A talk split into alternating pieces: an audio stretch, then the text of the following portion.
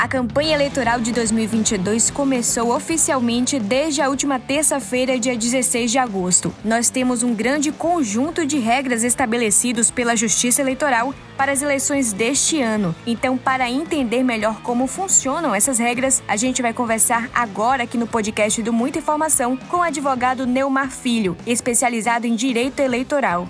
Neomar é advogado eleitorista da INF Assessoria Jurídica, é membro da Academia Brasileira de Direito Eleitoral e Político, é palestrante e professor de Direito Eleitoral de cursos de graduação e pós-graduação. Assessor jurídico da Câmara de Deputados e de diversos municípios, ele foi pesquisador bolsista da Fundação de Amparo à Pesquisa do Estado da Bahia e assessor parlamentar. Ele atua nas áreas eleitoral, partidária, público municipal e perante tribunais de contas.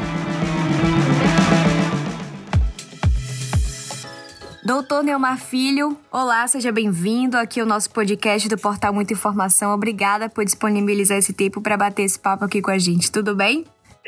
Olá, Bruna, tudo bem? Quero dar um abraço aí a todos os ouvintes do portal Muita Informação e dizer que é uma honra participar do podcast e eu estou à sua disposição para a gente falar sobre eleições e direito eleitoral. Vamos lá, Neumar, vamos começar. Queria conversar, né? Qual é a grande novidade do conjunto de regras que está estabelecido pela Justiça Eleitoral para essas eleições deste ano? Olha, Bruna, nessas eleições de 2022 é muito importante a gente lembrar que diante de tantos acontecimentos de fraudes, né, de utilização de dados e de outras questões que ao longo dos dois últimos anos a Justiça Eleitoral é, tem se deparado quando da análise de processo, é que para as eleições de 2022 fica ainda mais estabelecido que a mulher vira um centro de proteção é, das normas eleitorais, né, da Justiça Eleitoral como um todo há um dispositivo expresso agora para as eleições desse ano, em que é vedada a propaganda eleitoral que de alguma forma discrimine a mulher, que de alguma forma diminua a figura da mulher, não é? Então, não só com relação hoje às cotas de gênero que devem ser aplicadas à risca e com respeito à realidade, não para que se forge algo em desfavor da mulher, mas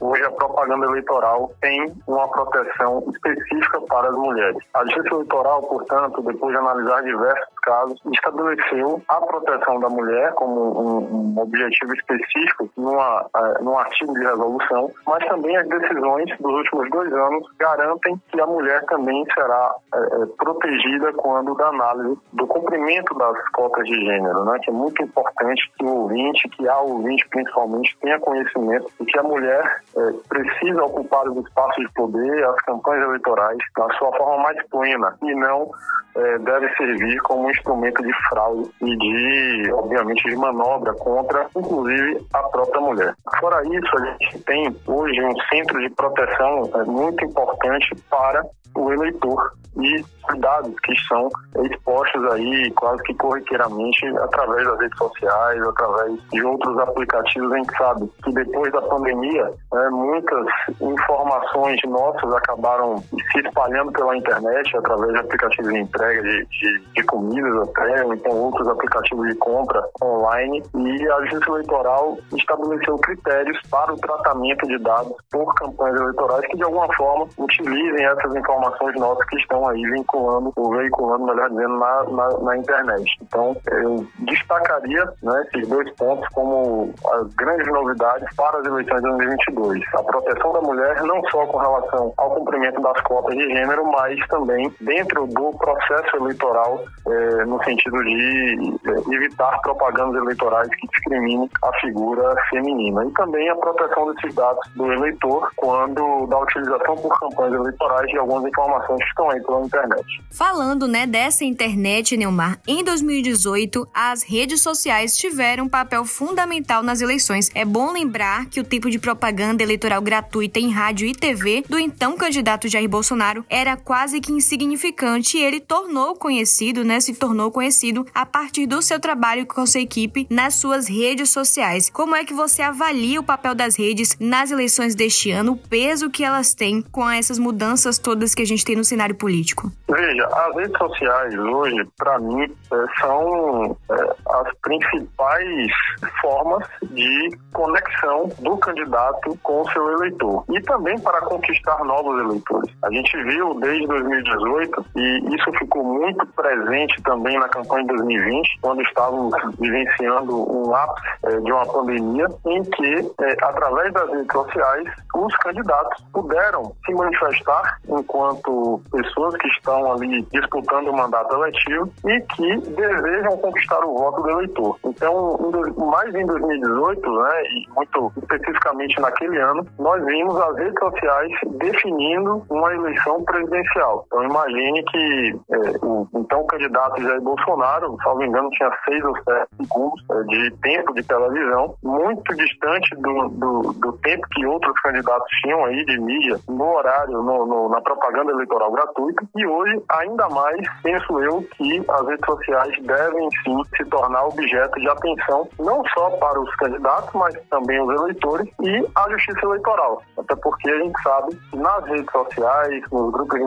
mensagens, o que não falta é informação é inverídica ou, ou informação que precisa ser avaliada quando da disseminação por parte dos candidatos e também por parte do próprio eleitor. Pois é, ao contrário do que aconteceu lá em 2018, Neumar, quando o uso em larga escala das redes sociais foi uma grande novidade e praticamente inviabilizou esse combate às fake news para as eleições, o TSE fechou o cerco contra a desinformação neste ano. Pode nos explicar quais são as principais medidas que foram adotadas pela Justiça Eleitoral neste sentido? Perfeito. Inclusive, a desinformação é objeto de legislação eleitoral específica. Existe um capítulo na resolução que regulamenta a propaganda eleitoral em 2022 que trata especificamente sobre a desinformação na propaganda eleitoral e quer responsabilizar, inclusive, o candidato, o partido político, a federação ou a coligação que, de algum modo, tenha participado com essa disseminação de informações inverídicas ou que é, também é uma novidade que atentem contra o sistema eleitoral. Nós vimos recentemente, inclusive, o Tribunal Superior Eleitoral e posteriormente o Supremo Tribunal Federal, que é a mais alta corte da justiça brasileira, entendendo que a utilização de redes sociais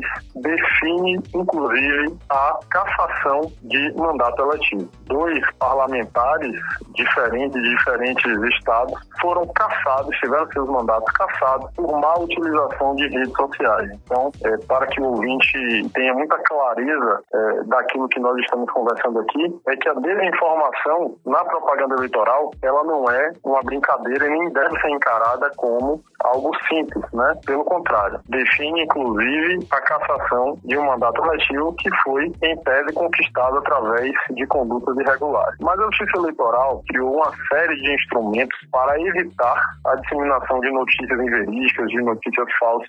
Uma delas, um desses instrumentos, é uma página que existe hoje chamada Fato ou Boato, que é justamente um local em que o cidadão pode averiguar né, a veracidade das informações. Existem várias parcerias firmadas do Tribunal Superior Eleitoral com outras entidades, com outras instituições, inclusive com órgãos de polícia civil, de polícia federal, para justamente garantir e tentar evitar justamente a disseminação de notícias falsas e o combate às fake news. Existe também um, um, uma sistemática gerada pelo TSE junto ao WhatsApp chamada Chatbot, que é um assistente que justamente auxilia o cidadão a investigar, a averiguar se aquelas informações que estão ali postas são informações verídicas ou não. Então, não só esses dois, mas sim esse destaque, a Justiça Eleitoral tem sido um agente de investigação e apuração muito interessante para evitar né, que notícias inverídicas, que, que a desinformação na campanha eleitoral atrapalhe a nossa democracia. E além da cassação que você citou aqui agora, quais sanções são previstas né, em caso de descumprimento das regras que acabam vedando aí essa disseminação das notícias falsas? Pois é, Veja que o candidato ou candidato ou partido político, federação ou coligação estão sujeitos à análise dos seus atos de propaganda. Numa verificação simples, é possível que o candidato tenha aí uma multa aplicada por um ato irregular de propaganda eleitoral. E nós vimos recentemente que a Justiça Eleitoral não vai tolerar esse ato de disseminação de notícias inverídicas, é, de fake news, não vai tolerar, inclusive, a nível de cassação de mandato. Então, nós temos um aspecto mais simples e mais objetivo, que é a aplicação da multa, mas pode chegar à cassação de um mandato, de um diploma que foi conquistado é, através de fraude, justamente com o reconhecimento de abuso de poder, não é? é justamente isso que o TSE vem reforçando, inclusive com declarações do atual presidente, o ministro Alexandre Moraes, que já se manifestou no sentido de que a Justiça Eleitoral não vai tolerar esse tipo de abuso. Mas também, Bruna, é, não descarto as investigações criminais, né? justamente se restar evidenciada, o evidenciado prejuízo não só à democracia, mas a um candidato adversário, a algum cidadão ou instituição, enfim. É, não descarto, inclusive, depois de tudo que a gente já conversou aqui, a apuração criminal e responsabilização criminal sobre quem dissemina essas informações inverídicas. Pois é, Neomar. Inclusive, dentro desse aspecto aí do mercado das fake news, a gente tem as deepfakes, que são aí novidades dentro disso, desse, é, estru dessa estrutura complexa, né? Que são aí, através de redes sociais, computadores, as pessoas têm suas falas modificadas, às vezes até o rosto sendo modificado, tudo feito através de computadores e às vezes é imperceptível aos olhos de quem está ali assistindo por ser realmente algo muito bem feito. Como que a justiça eleitoral pode correr para acompanhar todas essas mudanças e, inclusive, ajudar a identificar casos de deepfakes que estão aí cada vez mais comuns, já tem até alguns circulando pela internet. É verdade. Eu penso que as deepfakes, no momento atual que nós estamos vivendo, inclusive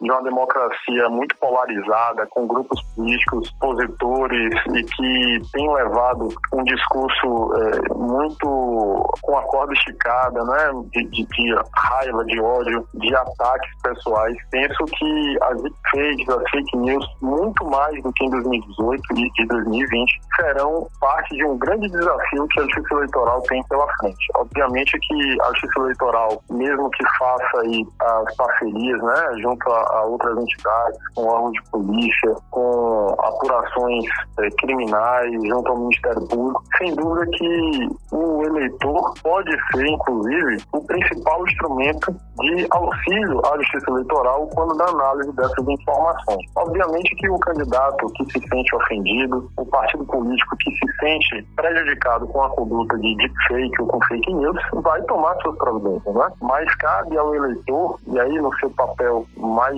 genuíno da democracia, porque é ele que escolhe o seu representante, não tenha dúvida que ele também pode se tornar o principal instrumento de auxílio à justiça eleitoral nesse sentido. A gente entende que as fake news, as deepfakes e esse contexto todo aí de desinformação cria um cenário de instabilidade, de dificuldade de controle e fiscalização, mas entendo que com a ajuda dos próprios candidatos do Ministério Público, dos órgãos é, de investigação, não só de Polícia Federal, de Polícia Civil, é, da própria Justiça, né? Eu penso que no conjunto é, e que todos se unam em prol da nossa democracia, eu entendo que seja possível a Justiça Eleitoral passar por isso, como passou em 2018 e também em 2020. Inclusive, doutor Neomar, a gente sabe, né, que no Brasil, infelizmente, há muitas leis que não vingam por falta de fiscalização. Dentro da internet, então, que é um ambiente que, infelizmente, é visto visto como ambiente de uma terra sem lei, como é que isso pode ser feito para ser averiguado de perto e punido dentro né, da, das situações ali que a gente tem, principalmente envolvendo grupos de WhatsApp e locais que não necessariamente a Justiça Eleitoral pode ter acesso. Como fazer para averiguar isso?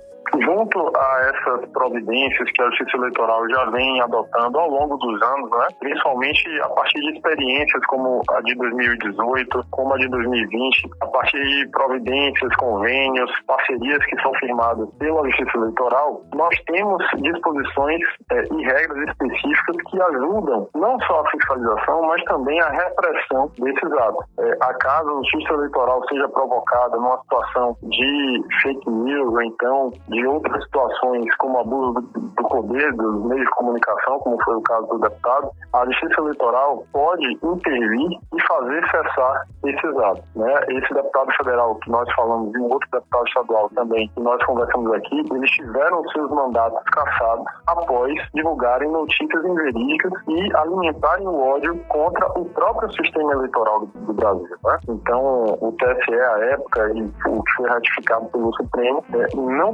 concordou com esses atos e não se é, é limitou a aplicar uma multa. Né? A conduta, a providência foi extrema, foi justamente no sentido de desfazer o resultado de uma eleição e anular os votos direcionados àquelas pessoas. Então, é, é óbvio que é um desafio né, para a justiça eleitoral, mas é preciso internalizar que o ouvinte, né, é, quem está aí inclusive acompanhando o nosso podcast, pode é, ajudar né, é, junto à democracia, não só ao interesse de favorecer ou prejudicar um candidato, mas pode ajudar é, que a nossa democracia amadureça cada vez mais e que evolua nesse sentido. Pois é, assim como a divulgação das fake news também estão aí na linha, na mira da justiça eleitoral, os disparos em massa e o impulsionamento de propaganda política por apoiadores. Mais uma vez, voltamos para essa questão da fiscalização. Quais ferramentas podem ser usadas para garantir o cumprimento dessas normas? Perfeito. A norma eleitoral proíbe que apoiadores, que pessoas físicas que não são candidatos, como eu, por exemplo, como você, Bruno, que não é candidato, essas pessoas não possam realizar funcionamento em redes sociais. Então, essa é uma norma que está expressa na legislação, proibindo que a pessoa comum, que não se coloca num, numa disputa eh, de campanha eleitoral, ela não pode fazer em funcionamento. Apenas quem pode impulsionar conteúdo na internet em período eleitoral é o próprio candidato, o partido, a coligação, a federação. É muito clara essa regra, até para que também o ouvinte que simpatiza com um candidato, quem tenha apreço por alguém que esteja disputando um mandato eletivo, ele saiba que ele não possa praticar essa conduta. Né? Então, e ainda que é, esse patrocínio, esse impulsionamento apareça nas redes sociais, é preciso que seja corretamente identificado. É né? preciso que esteja lá indicando que se trata de uma propaganda eleitoral e que se trata de uma propaganda eleitoral paga na internet através de um funcionamento, tá certo? Então, a fiscalização também vai, vai partir muito do eleitor que está acompanhando as redes sociais, dos candidatos e também do Ministério Público. A Justiça Eleitoral tem um aplicativo muito interessante que permite a participação do cidadão para fim de fiscalizar os atos de propaganda, que é o Pardal. Né? Esse, esse sistema, esse aplicativo já está à disposição do eleitor, para quem quiser é, baixar, é muito, muito fácil né? na internet. A gente encontra muito fácil esse, esse aplicativo e serve justamente para criar esse contexto de participação do cidadão na apuração dos atos irregulares. Né? Então, a Justiça Eleitoral, para além também das outras é, providências que já adotou, vem é, cada vez mais é, aperfeiçoando essa participação participação, digamos assim, mais popular dentro do processo eleitoral, dentro dessa fiscalização é, de atos irregulares. Então, é muito importante a participação do cidadão nesse sentido. A outra pergunta que você fez relacionada ao disparo de mensagens em massa também é algo assim proibido expressamente pela norma, tá? O candidato que está aí nos ouvindo, a candidata que está ouvindo, saiba que expressamente não há essa possibilidade. Ao contrário, é considerado como ato irregular. E aquele eleitor que porventura receba essa informação de um número às vezes desconhecido ou até de outro com outro DDD de outro estado, pode procurar esse aplicativo Pardal, pode procurar o Ministério Público para denunciar esse ato irregular, tá certo? E aí a Justiça Eleitoral vai avaliar e vai investigar a origem dessas mensagens, quem foi que contratou e quem foi que, enfim, tomou essa decisão por praticar esse ato irregular. Doutor Neomar, falando agora sobre os showmícios, eles continuam proibidos, mas a Justiça Eleitoral liberou a realização de eventos com o objetivo específico de arrecadar recursos para as campanhas sem que haja pedido expresso de voto. Outro ponto que é bastante polêmico. O próprio anúncio né, do show com o objetivo de arrecadar verbas para a campanha de um candidato já não configura de forma implícita um pedido de voto? Como a gente pode separar e monitorar isso? Perfeito. O evento de arrecadação para campanhas eleitorais é algo previsto visto como possível já há algum tempo. Então, as campanhas eleitorais que pretendem é, arrecadar recursos para as campanhas podem tranquilamente adotar esse instrumento, essa, esse meio de arrecadação, como algo legítimo e legal, né? É permitida a realização desses eventos. O grande ponto aí, que foi objeto inclusive de análise é, pelo Supremo Tribunal Federal, é justamente a participação de artistas nesses eventos de arrecadação e que muito provavelmente vão é, potencializar o resultado dessas arrecadações. É importante que é, o Supremo entendeu como possível a realização dos eventos de arrecadação e que neles tenham, portanto, a apresentação de artistas sem que o artista peça o voto durante essa apresentação. Na realidade, o que entendeu o Supremo, numa visão bem, bem geral sobre esse assunto, é que seria uma indevida restrição à participação de artistas nesses eventos. Na realidade, que já tem como um hábito uma participação natural, a sua presença em eventos, enfim, as apresentações em eventos como algo natural e legítimo até pela profissão do artista. Então,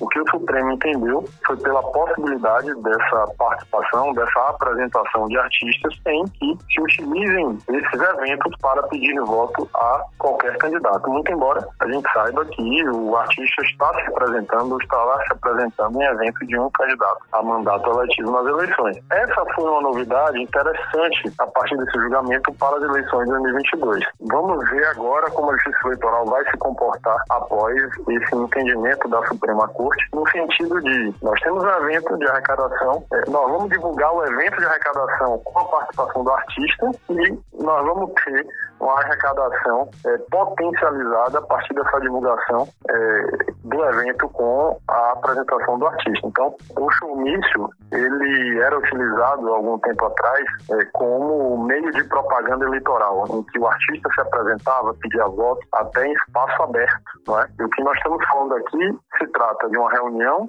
fechada, dentro de um espaço fechado, e que tem uma finalidade específica de arrecadar recursos. E ainda com proibição de pedido de voto pelo artista. Então, é diferente, são coisas diferentes, mas que demandarão agora em 2022 é, certamente uma atenção bem específica sobre isso. Neumar, falando agora sobre outra questão, ao ser empossado na presidência do Tribunal Superior Eleitoral, o ministro Alexandre de Moraes alertou que a liberdade de expressão não é uma liberdade de agressão nem liberdade de destruição da democracia. De que forma a justiça pretende coibir os ataques pessoais entre os candidatos e ao próprio processo eleitoral? Olha, a liberdade de expressão, assim como outros direitos fundamentais, ela não é absoluta. E eu digo isso porque o ouvinte, o eleitor, a candidata, o candidato, precisam compreender que não há direito absoluto, nem mesmo aqueles que são direitos fundamentais. O que significa dizer que não posso utilizar de um direito de liberdade de expressão para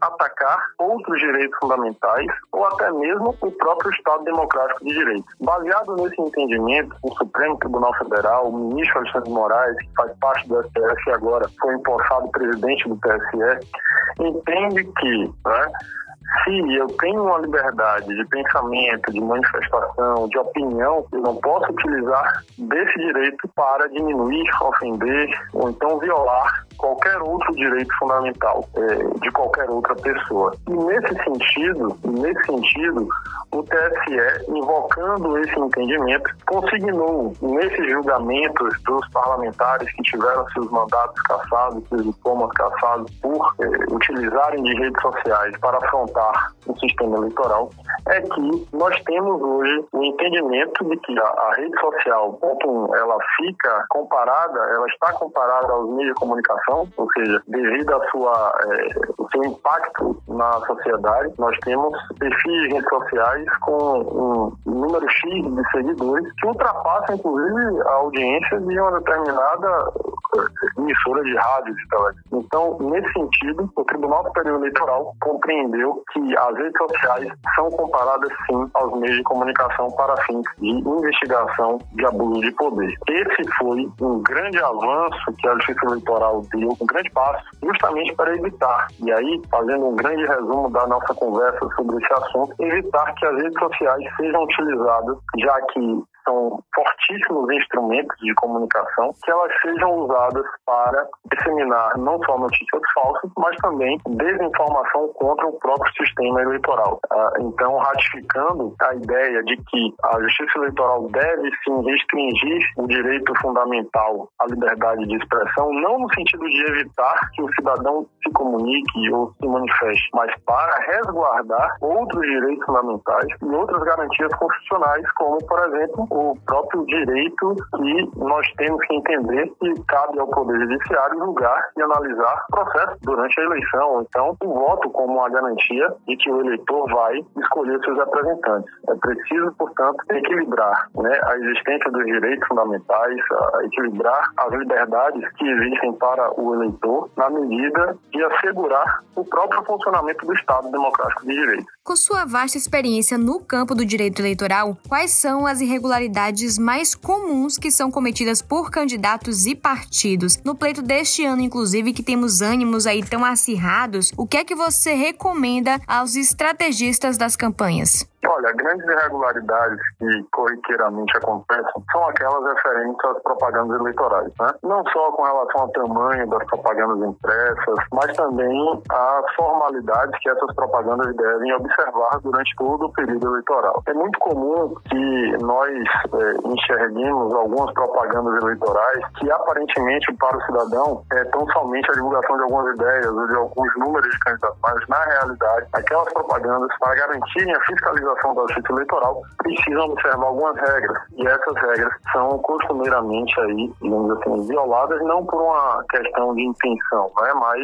principalmente por algum erro, algum equívoco das campanhas eleitorais, e na realidade a gente sabe que a correria é grande que muitas das vezes a, acontece o erro. Né? A justa posição de propagandas que, em tese, possuem o tamanho adequado da legislação também é algo que a gente vê bastante aí quando analisa as propagandas eleitorais dos candidatos. À medida em que a Justiça Eleitoral entende que a propaganda deve ter um tamanho específico, e aí o candidato acaba é, colocando as propagandas uma colada na outra é, para fim de justificar que, na realidade, a propaganda atende o tamanho legal, mas na, na, na realidade, na visão é, da fiscalização, as propagandas elas estão colocadas para parecerem maior, não é? Então, para afrontarem esse tamanho limite de propaganda eleitoral. Algo que também ainda talvez não tenha sido muito compreendido pelas campanhas eleitorais, é que o carro de som não pode rodar de maneira autônoma nas cidades é, durante a campanha eleitoral. Esse carro de som agora está limitado tão somente aos eventos de campanha eleitoral. E a Justiça Eleitoral também já foi muito firme ao ratificar essa regra. Não é? Outras irregularidades nós vimos também muito em prestação de contas, não é? que muitas das vezes não atende aos requisitos da legislação eleitoral. Muitas das vezes um, um prestador de serviço acaba colocando um dado errado no contrato, então coloca um, um nome ou um número é, equivocado e isso acaba gerando uma, um conflito de informações da Receita Federal junto ao sistema de prestação de contas eleitorais o que faz com que o candidato é, tenha que corrigir durante o processo eleitoral e após a notificação da justiça eleitoral é, corrigir esse erro. No mais, penso que a propaganda eleitoral talvez seja o grande foco do, do problema, né, corriqueiro do dia a dia, digamos assim, das, das campanhas, justamente porque é um período muito curto de campanha eleitoral, nós temos 45 dias para fazer esses atos de campanha, mas nós temos, de outro lado, uma legislação muito específica, com diversas regras, e que muitas das vezes na correria enfim, é, nesse, nesse período tenso, inclusive, de campanha, essas regras podem ser aí é, inobservadas é, por algum candidato ou candidata. Mas penso que nós vamos ter um processo eleitoral equilibrado, mesmo diante de, de campanhas acirradas, e torcer para que a Justiça Eleitoral possa desenvolver seu trabalho da forma mais plena possível e fiscalizar as campanhas, não só do ponto de vista de propaganda eleitoral, mas também do ponto de vista dos abusos do poder, né, que a gente sabe que é, tendem a acontecer durante as eleições. Neumar, o discurso recorrente do presidente Jair Bolsonaro contra o sistema eleitoral brasileiro fez crescer de alguma forma, de alguma medida, a desconfiança de alguns grupos. Na sua avaliação, as urnas eletrônicas são auditáveis? É possível detectar eventuais fraudes nestas urnas? Olha, Bruna, as urnas eletrônicas elas são sim auditáveis e não só às vésperas das eleições. Na realidade, nós sabemos que as urnas já são utilizadas há algum tempo, desde o ano de 1996 a gente tem a urna eletrônica como principal instrumento é, de direcionamento do voto, né, através dela que nós é, escolhemos os nossos representantes. E desde então, desde esse ano para cá, desde esse ano de 1996 para cá, não há registrado nenhum tipo de fraude, nenhum tipo de situação que possa gerar suspeita, qualquer suspeita contra a urna eletrônica. Então, ouvinte que também acompanha nosso podcast, muito embora seja legítimo, Bruna, que nós possamos compreender que é necessário, que é válida a evolução, não é? O aperfeiçoamento do nosso sistema eleitoral, nosso sistema eletrônico de votação, isso não quer dizer que nós devemos desconfiar ou de alguma maneira, é, impedir que o sistema eletrônico de votação seja utilizado durante as eleições. Então, nós já vimos diversos presidentes da República serem eleitos através da urna eletrônica, já tivemos diversos deputados, senadores, prefeitos, vereadores, vereadoras. Então, é um sistema que vem dando certo e que não há nenhum fato comprovado e veja que, mesmo com os debates acirrados, mesmo, mesmo com essas suspeitas que são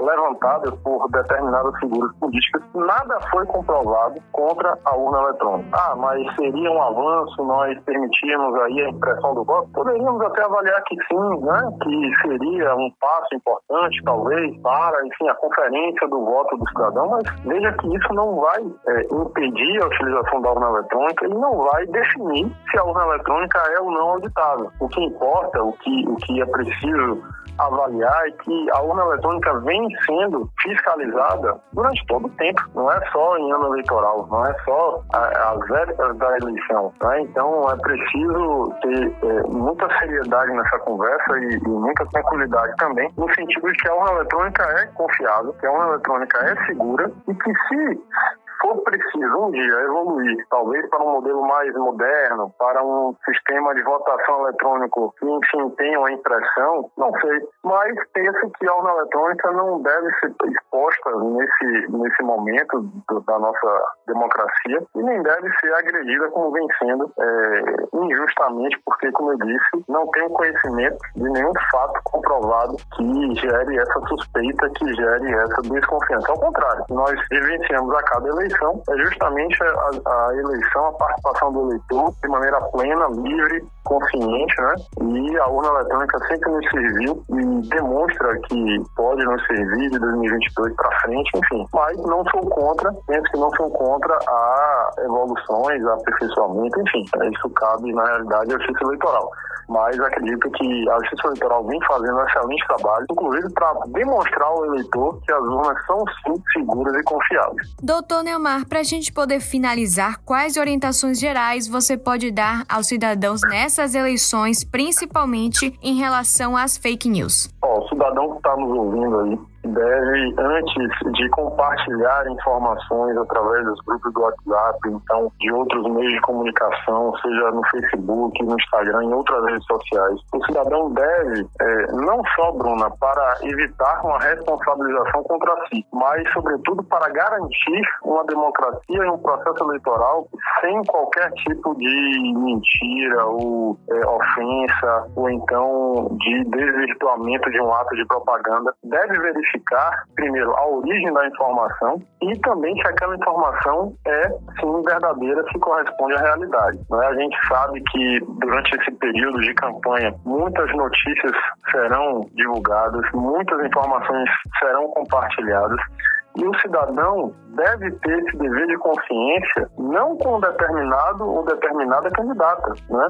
Mas o, deve ratificar o seu compromisso com a democracia. Então, é, essa é a principal orientação, é, o principal pedido enquanto advogado que milita nessa área de direito eleitoral, que convive diariamente, principalmente agora na campanha, com essas situações, seja de, sejam de falsas acusações, sejam de violação às regras básicas contra o sistema eleitoral. Então, assim, é importante que o cidadão tenha a devida consciência de que a democracia é construída e só pode ser realizada com a sua participação. E que a sua participação não seja simplesmente o direcionamento do voto, né? mas que durante todo esse período ele possa contribuir com a justiça eleitoral para que as eleições sejam equilibradas, sejam justas principalmente. Não para agradar uma determinada pessoa, mas sim para ajudar a fortalecer a nossa democracia e nosso processo eleitoral e o sistema eletrônico de votação.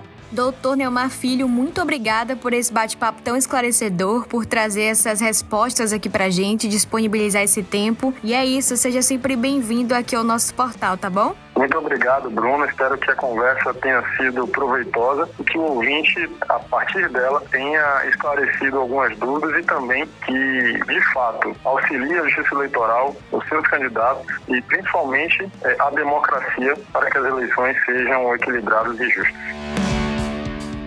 Siga a gente nas nossas redes sociais e até o próximo podcast.